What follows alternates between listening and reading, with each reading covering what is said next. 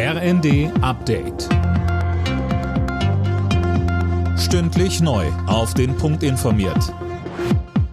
Ich bin André Glatzel. Guten Abend.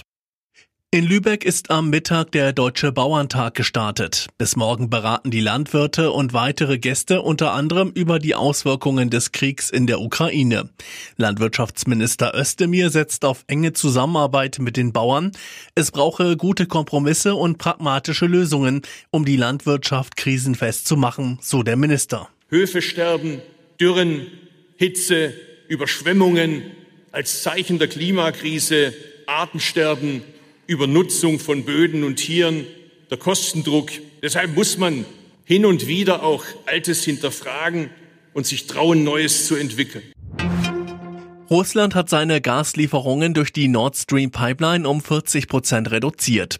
Nach Angaben von Gazprom kann statt der üblichen 167 Millionen Kubikmeter nur noch eine Durchleitung von 100 Millionen Kubikmetern Gas am Tag sichergestellt werden. Grund dafür seien fehlende Ersatzteile.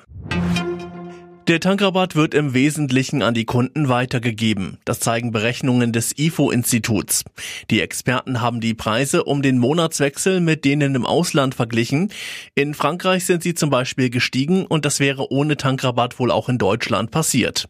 Trotzdem hält IFO-Präsident Fußt den Tankrabatt für nicht sinnvoll. Er komme Menschen mit höherem Einkommen und höheren Spritausgaben zugute und setze die falschen Anreize. Die Fußballnationalelf bestreitet heute ihr viertes Spiel in der Nations League innerhalb von zehn Tagen. Gegner ist erneut Italien. Zuletzt hatte die DFB-Auswahl dreimal in Folge nur unentschieden gespielt. Heute soll endlich wieder ein Sieg gelingen. Anstoß in Mönchengladbach ist 20.45 Uhr. Alle Nachrichten auf rnd.de